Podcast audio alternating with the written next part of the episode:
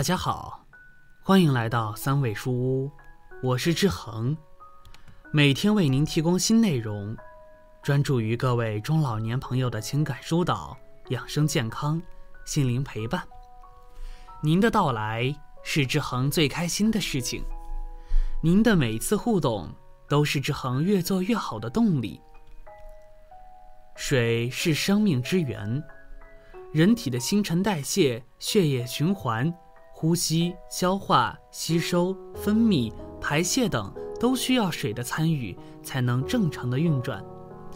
但生活中不爱喝水，或者忙到没有时间喝水的人不在少数。而机体一旦缺水，将会危及健康。缺水百分之一就会感到口渴，体温调节会受到影响；缺水百分之二会产生压抑感，食欲下降。缺水百分之四会感到乏力、迟钝、情绪不安，对压力的耐受性下降，甚至还会觉得恶心。缺水超过百分之十，就可能危及生命。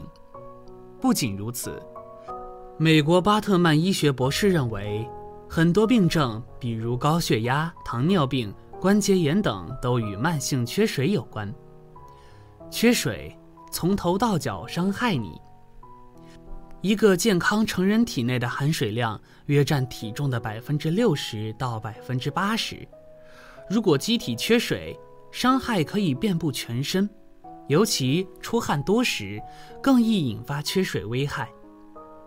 一，增加癌症风险。适当多喝水对消化道、血液、泌尿等系统都有益处。喝水多的人发生膀胱癌、前列腺癌、睾丸癌、输尿管癌和肾盂癌的风险较低，而喝水少，则容易增加癌症风险。仅以结肠癌为例，有研究表明，女性每天喝水少于两杯，比每天喝五杯水患结肠癌的几率大百分之四十五；男性每天喝水少于一杯，比喝水四杯以上的人。患癌几率大百分之三十二。二，增加心梗、脑梗风险。身体缺水时，血液粘稠度会增加，此时流动速度减慢，就容易增加血栓风险。对于已经有三高、冠心病等基础疾病的人来说，甚至有可能诱发心梗、脑梗等致命威胁。喝好救命三杯水。对于有三高等心脑血管基础疾病的人来说，最好在睡前、起夜时各喝一百毫升水，早起后喝两百五十毫升水，有助于改善夜间血液循环，辅助预防心梗、脑梗的发生。三，诱发大脑萎缩。大脑是人体的司令官，消耗的能量极大，为了满足充足的氧气供应。身体大约百分之二十的血液会流向大脑，如果人体处于缺水状态，血液流动就会受到影响，脑细胞就有可能发生脱水。而英国一项最新研究显示，青少年的大脑在缺水状态下会出现萎缩现象。如果大脑长期或者严重脱水，则可能损伤认知能力。四，容易便秘。食物中的营养素被人体吸收后，剩下的残渣会被慢慢压缩并移动到大肠，形成大便。在压缩移动的过程中，水分起着润滑剂的作用。但若机体缺水，肠道就会吸收大便中的水分，导致大便干燥、排出困难，从而导致便秘。五，容易引发泌尿系统疾病。尿液是身体排出代谢废物的方式之一，喝的少，排尿次数及量都会减少，尿素、尿酸等代谢废物就无法及时排出，久而久之，容易增加肾结石、泌尿系统结石等风险。此外，排尿还是冲刷泌尿道的一种方式，能带走其中的细菌等，因此身体缺水时，容易增加尿路感染风险。尤其女性更容易中招。六，引发皮肤问题。身体缺水，皮肤的水分也会不足，容易出现干燥、脱屑、瘙痒等症状。久而久之，还容易出现皱纹、松弛、皮炎等问题，加速皮肤衰老。简单一招判断身体是否缺水。判断身体是否缺水，最简单的就是看尿液颜色。正常的尿液为清澈的淡黄色，尿液颜色越黄，说明缺水越严重。正常喝水有几件事要记牢。要想身体健康，除了要喝水，更要喝对水。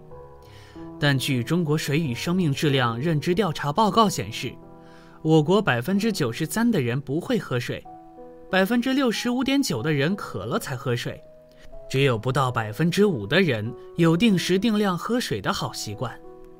正确喝水究竟有哪些讲究？一，每天至少喝一千两百毫升。特殊群体除外。生活中不要等到口渴才喝水，因为口渴时身体已经缺水了。尤其老年人认知功能会减退，平时更要养成主动喝水的习惯。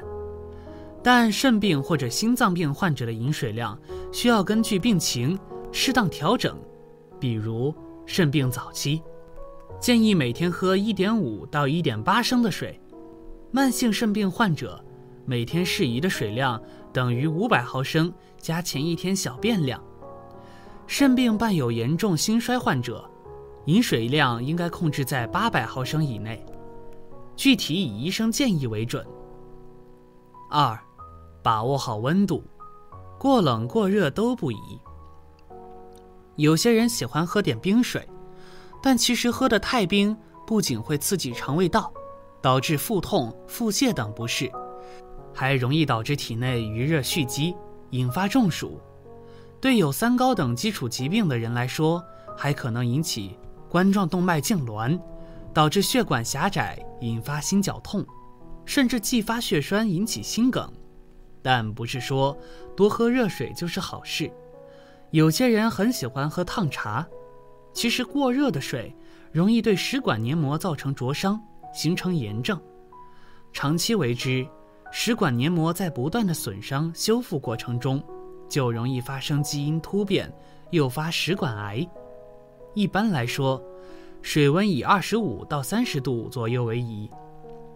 三，少量多次慢慢喝。有些人一口渴就吨吨吨的猛灌水，这是不对的。人的肾脏每小时能排水八百到一千毫升。若在短时间内突然大量饮水，血液会被稀释，易导致稀释性低钠血症。当水分渗透到细胞内，又会引起细胞水肿，诱发水中毒。严重时甚至会造成呼吸困难、心跳骤停，危及生命。三，这些关于喝水的流言究竟是真是假？生活中关于喝水。也流传着很多五花八门的言论，比如吃饭时不能喝水，矿泉水等更好等等。这些流言真假如何？一，吃饭时喝水影响消化。吃饭时喝太多水的确会影响消化功能，这主要体现在两个方面：一方面，吃饭时喝太多水会稀释胃液，降低胃酸浓度，影响消化。另一方面，胃消化食物还需要靠胃的蠕动。如果吃饭时喝太多水，就会撑满胃，减弱它的蠕动功能，从而影响消化。所以吃饭时不宜大量喝水。健康人群也尽量少吃汤泡饭等，以免因为少了咀嚼而加重肠胃负担。但稍微喝点水还是可以的。二。苏打水、矿泉水更保健。如今市面上的水琳琅满目，比如苏打水、矿泉水。有传言说苏打水呈碱性，能调节人体酸碱平衡；矿泉水能补充矿物质等等，这些都是真的吗？人体所需的微量元素主要来源于食物，从水中吸收的只占百分之一，而且矿泉水虽然含有钙。镁、钾、钠等矿物质，但含量较少，很难起到补充矿物质的作用，所以不用盲目选择价位高昂的矿泉水。喝苏打水不能调节酸碱平衡。人体内环境的 pH 值在7.35到7.45之间，呈弱碱性时，和物质代谢才能保持正常。苏打水虽然也呈弱碱性，但是人体内的酸碱度的平衡需要体液系统调节，不可能通过食物或者喝水改变。三，清滚水、隔夜水喝不得。反复烧开的水被称为清滚水。传说它亚硝酸盐超标，常喝容易致癌，但实际上，反复烧开的水中的亚硝酸盐含量并不高，理论上来说是可以放心饮用的。而关于隔夜水，夏季的隔夜水最好别喝，冬季的隔夜水最好装在暖水瓶等有盖的容器中，但也不宜放置太久，水里加点它，常喝身体好。日常喝水还可以在水里加点料，有助于调节身体状况，增强体质，缓解某些不适症状。一，水加菊花、枸杞，清肝明目。菊花有散风清热、平肝明目、清热解毒的功效，枸杞有养肝润肺、滋肾的作用，还含有维生素 C、维生素 A、枸杞多糖等营养物质。有助于对抗自由基，改善大脑功能。平时可以用适量的枸杞加菊花泡水饮用，有助于清肝明目，很适合经常看电脑、玩手机的现代人。水加蜂蜜，润肠通便。蜂蜜含有丰富的葡萄糖、果糖、维生素、矿物质、氨基酸、生物活性酶等，能为人体提供一定的营养。中医则认为。蜂蜜具有调补脾胃、润肠通便的作用，日常可以将蜂蜜倒入五十度左右的温水中，搅拌均匀即可饮用，有助于补充营养、润肠通便、改善便秘。